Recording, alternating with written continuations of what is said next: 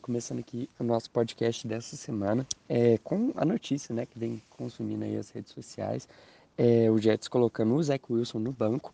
E eu queria dar uma explicada né, de por que, que eu acho que ele está tendo tanta dificuldade, dar algumas explicações do jogo do Zach Wilson e a falta de desenvolvimento dele aí desde o draft. É, as para mim as maiores dificuldades do Zach Wilson, que é muito, muito, muito notável quando você assiste os jogos dele, é é principalmente a falta de um plano para snap, né? Parece que quando ele vai para o huddle, é, é, é, quando ele faz o play call, parece que tem uma, um, uma leitura que ele vai fazer, um cara que ele vai ler, e se esse cara não tiver livre, ele não sabe o restante da jogada, não sabe o restante das rotas. Isso é uma dificuldade muito grande que eu vejo no jogo dele. É, que é a falta mesmo de um plano, uma progressão que ele vai seguir. Então, essa é a primeira leitura, essa é a segunda, essa é a terceira, o que, é que você faz em cada um dos casos. Então, é, é uma dificuldade que ele tem de ter um plano para seguir. É, a outra coisa que eu acho também muito gritante no jogo do Zach Wilson é, é, o footwork dele, o trabalho de pés completamente descontrolado. Se você assiste é, o Zach Wilson dentro do pocket, parece que ele nunca. Ele, o, os pés dele não têm um ritmo. É, e quando você trabalha como quarterback, é muito importante que os seus pés é, acompanhem a progressão da jogada, é que eles criem um ritmo e para de forma que você consiga rotacionar o seu corpo de, da forma certa e conseguir se posicionar para fazer o lançamento de forma correta. E aí, como ele tem esse footwork muito descontrolado, ele perde o ritmo na progressão da jogada não, e não tem um time na execução. Isso, isso é muito difícil de parece que na hora que ele vai lançar a bola, pé de, os pés dele não estão na posição certa e a gente vê esses overthrow que ele tem de vez em quando e, e essa falta de precisão, justamente porque é, ele não está posicionado na forma certa na hora correta. E aí isso também gera as outras dificuldades dele de navegar o pocket, que também é uma das maiores limitações do Wilson. Isso vem desde o college, era uma preocupação que eu tinha, que ele tem uma inabilidade de, de é, navegar o pocket, de, de fazer aquela dança ali dentro e evitar pressão com é, dando um passo para a direita, um passo para a esquerda, um passo para dentro do pocket, em vez, em vez disso, como ele tem essa dificuldade, ele só corre para trás, 15 jardas para trás, e aí gera todos aqueles problemas, não tem é, timing para os wide receivers, e, e, ele não tem essa é, sacks muito, muito, muito longos, né, muito atrás da linha de scrimmage, e é, não consegue criar um ritmo para ataque também. É, eu acho que, assim, é a mesma preocupação que eu tinha na época do draft dele. Que, beleza, ele tem. Ah, as, é, o braço dele tem um talento incrível, ele consegue fazer é, esses lançamentos fora de plataforma e, e isso de fato tem alguns flashes no jogo dele que são muito legais, muito assim, semelhantes ao Mahomes ou ao Aaron Rodgers, né, esses lançamentos fora de plataforma, mas ele tem uma completa falta de fundamentos no jogo dele, né, é o, é o footwork, é, é a, a leitura pré e pós-snap, é, é, é, ter a consciência mental da progressão da jogada e, essa questão do ritmo, é, essa belezona, não é só atacar pro, pro receiver que está livre, mas é, é ter esse é, adiantamento na jogada e tal, é, é, e isso ele não desenvolveu ainda.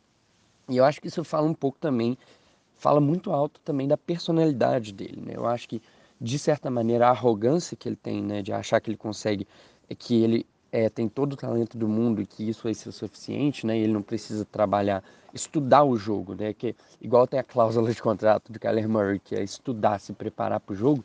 Eu não vejo o Zach Wilson com é, essa é, vontade de ler o jogo, de estudar o jogo. E para ser um quarterback na NFL, talento não é o suficiente. Você precisa é, estudar, você precisa se dedicar, se preparar para o jogo que está vindo, ver muito filme e tal, principalmente na posição de quarterback, que é a que, é a que mais exige conhecimento do jogo. Você está coordenando o jogo e não é à toa que os quarterbacks são pagos tanto dinheiro, porque sim, eles têm o controle na mão deles, mas eles têm que estudar muito, têm que conhecer muito o jogo é, e trabalhar muito nos fundamentos. Porque uma vez que você está acertando as coisas fáceis, aí beleza, aí depois você começa a acertar as difíceis.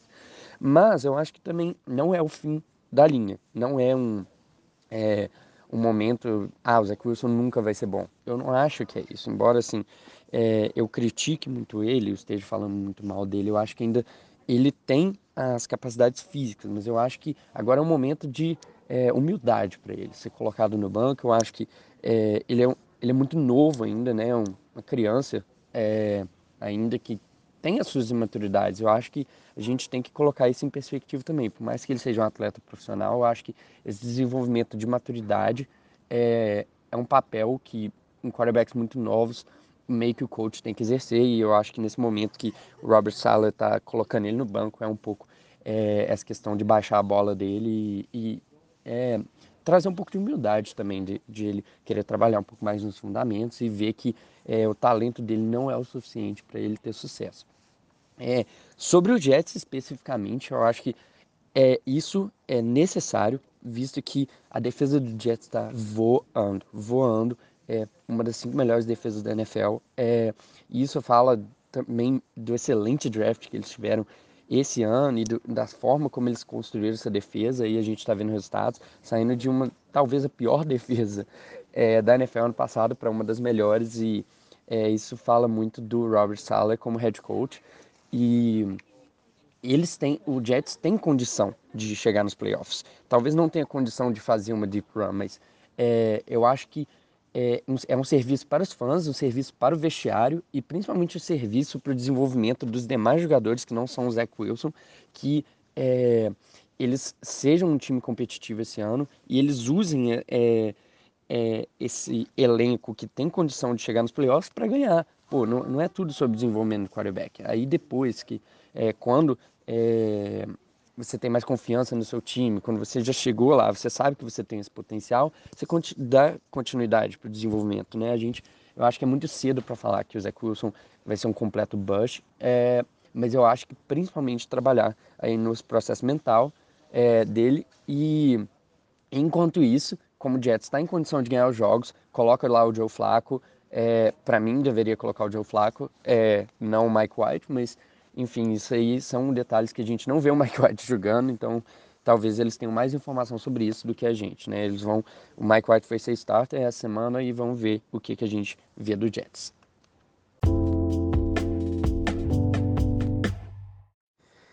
Agora, passando para a segunda conclusão de semana, eu queria falar um pouco do Eagles, é, que nas duas últimas semanas a gente vê, viu um Eagles um pouco mais vulnerável, eu acho que é a palavra, é, e eu acho que fala muito é, de como uma temporada da NFL funciona. É que um time, para ser competitivo, ele tem que ser capaz de ajustar, fazer aqueles ajustes no meio da temporada. E eu acho que agora o Eagles está num momento crucial que as defesas estão começando a entender como jogar contra o Eagles, como parar esse ataque. E isso fala muito das limitações do Jalen Hurts. É, por mais que ele esteja aí é, jogando muito, né, fazendo com o é, é Philadelphia o melhor time da NFC, eu acho que ainda tem coisas no jogo dele que limitam muito o ataque do Eagles, e principalmente é, a questão de como ele lida com pressão, como o Eagles lida com pressão. É, muita dificuldade de lidar com pressão de forma geral, é, não fazendo os adversários é, pagarem quando eles mandam blitz, e aí os adversários, é, as defesas estão entendendo que é, blitz em cima do Eagles vem funcionando muito bem. E isso fala muito do Jalen Hurts também como quarterback, é, a dificuldade que ele tem de lidar com isso. É, e esse ajuste no meio da temporada, né, essa versatilidade de achar uma solução para o que as defesas estão é, é, jogando sobre seu ataque e vendo que está funcionando, é muito importante. E eu acho que por questão da forma como esse time foi construído, né, que ele tem uma forma muito específica de se jogar, é, uma forma muito específica de lidar com as limitações do quarterback que eles têm.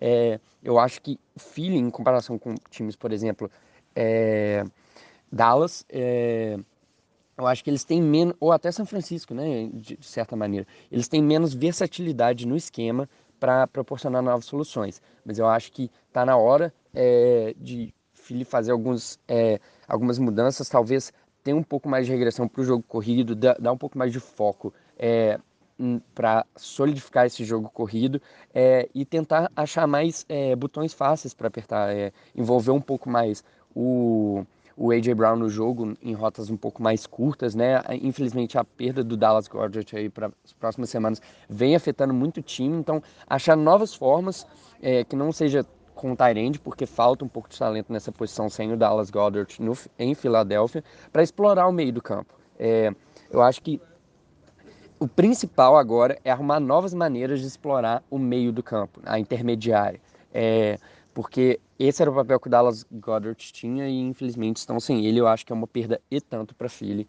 É, e aí esse ajuste de temporada passa muito por saber é, achar novas soluções para esses pacotes de blitz que os times estão mandando para cima deles.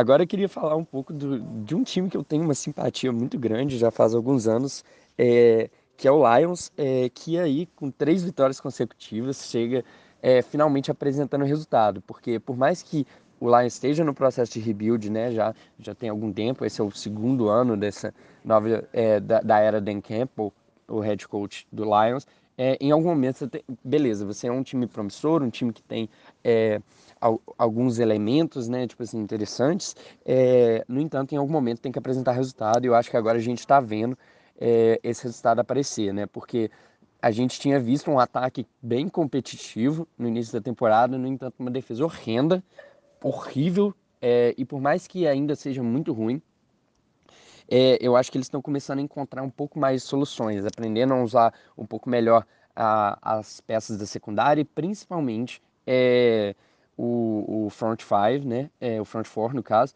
é, aprendendo a usar esses jogadores de forma é, melhor. A gente vê o Aiden Hutchinson aí, é, a segunda pick geral do draft desse ano, começando a aparecer um pouco mais. Teve uma interceptação linda essa, é, essa última semana. E começando a aparecer mais e, e é, brilhando e gerando mais pressão para cima do, do time adversário. E eu acho que tudo passa por é, encontrar mais é, soluções, encontrar mais é, respostas para o que os, os, times adversários estão sabendo explorar muito bem, que é a defesa, é, a defesa contra o jogo corrido do Lions é horrorosa. Então, os times estão explorando isso, então encontrar mais soluções para isso é essencial. É, eu não estou falando isso porque eu quero que o Lions seja competitivo, nem nada parecido. Não acho que vai ser esse ano, mas é, é muito importante você ter um pouco de resultado, é, ainda mais porque você já tem duas picks que vão ser altas no draft, né? A deles próprio e a do Rams. Então, é, por mais que, óbvio, ter uma pick melhor no draft é importante, eu acho que ter um pouco de resultado por uma questão de cultura, por uma questão de desenvolvimento de jogadores e, e principalmente uma questão de mostrar para os fãs que você é, tem resultado e não só é, é uma promessa para sempre, eu acho que é muito importante a gente tá vendo aí o Lions encontrar um pouco mais de identidade no ataque, né, com o jogo corrido, a linha ofensiva solidíssima, Jamal Williams brilhando. Eu queria ver um pouco mais de envolvimento do Andrew Swift, mas é, problemas de saúde vêm é, é, é, aparecendo. E agora talvez eu, eu estou muito esperançoso que a gente possa ver a, a, finalmente a estreia do Jameson Williams, não essa semana, mas nas semanas que por vir, e a gente vai ver é, esse, como que vai ser essa dinâmica do Amon St. Brown junto com Jameson Williams e essas peças, como que elas se encaixam para ano que vem é, colocar a última peça do quebra-cabeça, né, que é o quarterback, que eu acho que o Lions vai estar em condição, se não é, com uma pick própria deles, mas usar essas duas picks que eles vão ter, provavelmente aí no top 12, é, para fazer um trade-up e conseguir o seu franchise quarterback para o ano que vem.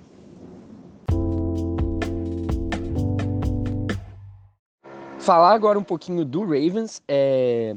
cara, é impossível ser competitivo com o grupo de wide receivers que o Ravens tem. É... E a gente viu claramente isso se apresentando nessa última semana.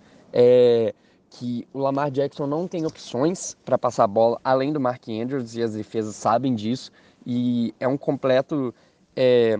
desserviço com o Lamar a forma como o Ravens lidou com a situação de wide receivers. Tudo bem, é, eles imaginavam que o Rashad Bateman estaria presente, né? Mas é, infelizmente a, a, a, lesão dele tirou ele da temporada e o Ravens faltou agressividade na intertemporada para trazer mais opções para esse jogo aéreo. Porque por mais que o Lamar seja um excelente quarterback, é, não acho que ele seja o tipo de quarterback que compense a a falta de talento no corpo de wide receivers, como é um, um Patrick Mahomes da vida, e mesmo assim, o Juju Smith-Schuster, o grupo de recebedores do Chiefs é infinitamente melhor, que o do Ravens e o Chiefs ainda foi mais agressivo indo buscar o Kadar Stone, por exemplo, no meio da temporada e a gente viu o Ravens meio apático. Eu acho que agora está na hora de ser um pouquinho mais agressivo, é, por exemplo, atrás do Odell, é, trazer ele porque o Ravens precisa urgentemente de alguém que consiga é, é ganhar confrontos individuais é, um contra um é, para ser a solução nessas situações de marcação homem, porque as defesas estão é, simplesmente não respeitando os receivers do Chiefs, é, jogando homem a homem, e a, o ataque está com muita dificuldade de mover a bola justamente por causa disso.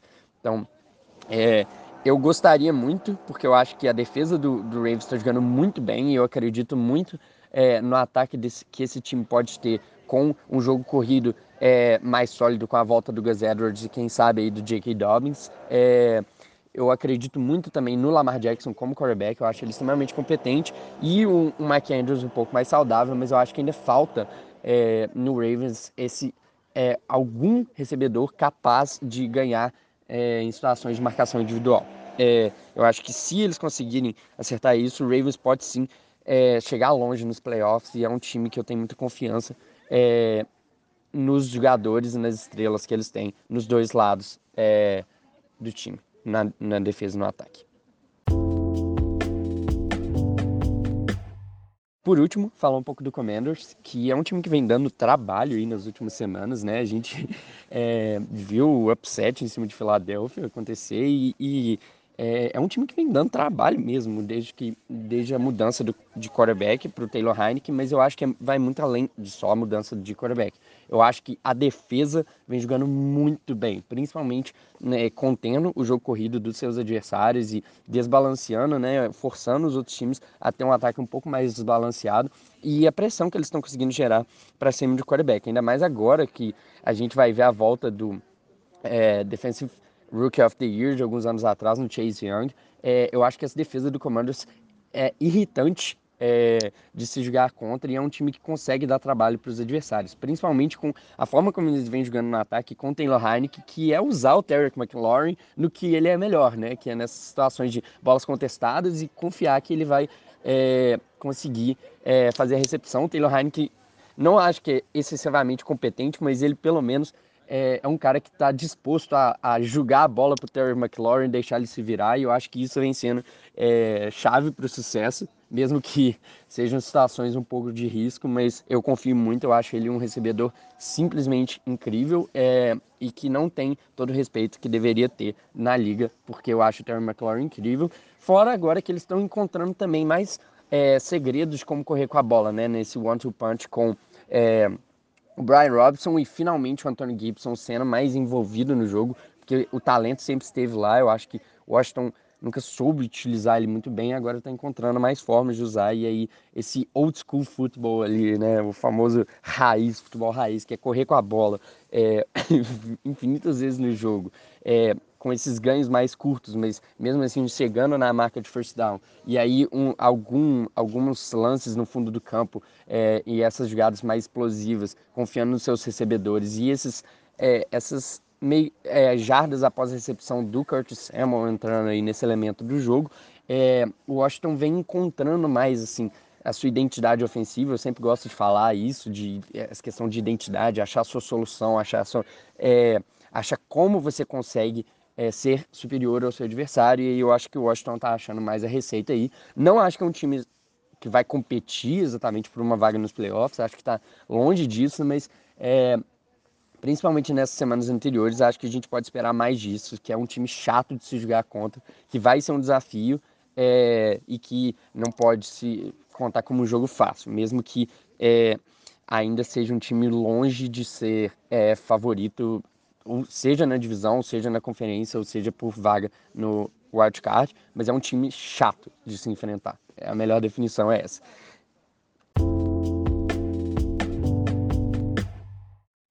E aí, é, e no mais é isso, galera. Muito obrigado por escutar o episódio e vamos estar lançando toda semana essas conclusões da semana para vocês poderem escutar aí os 15 minutinhos é, por semana. Pode colocar aí na velocidade 2.0, ouvir quando estão caminhando e tudo mais. Obrigado e curte, a, é, curte lá os nossos posts na página e divulga para quem puder. Valeu demais, até semana que vem.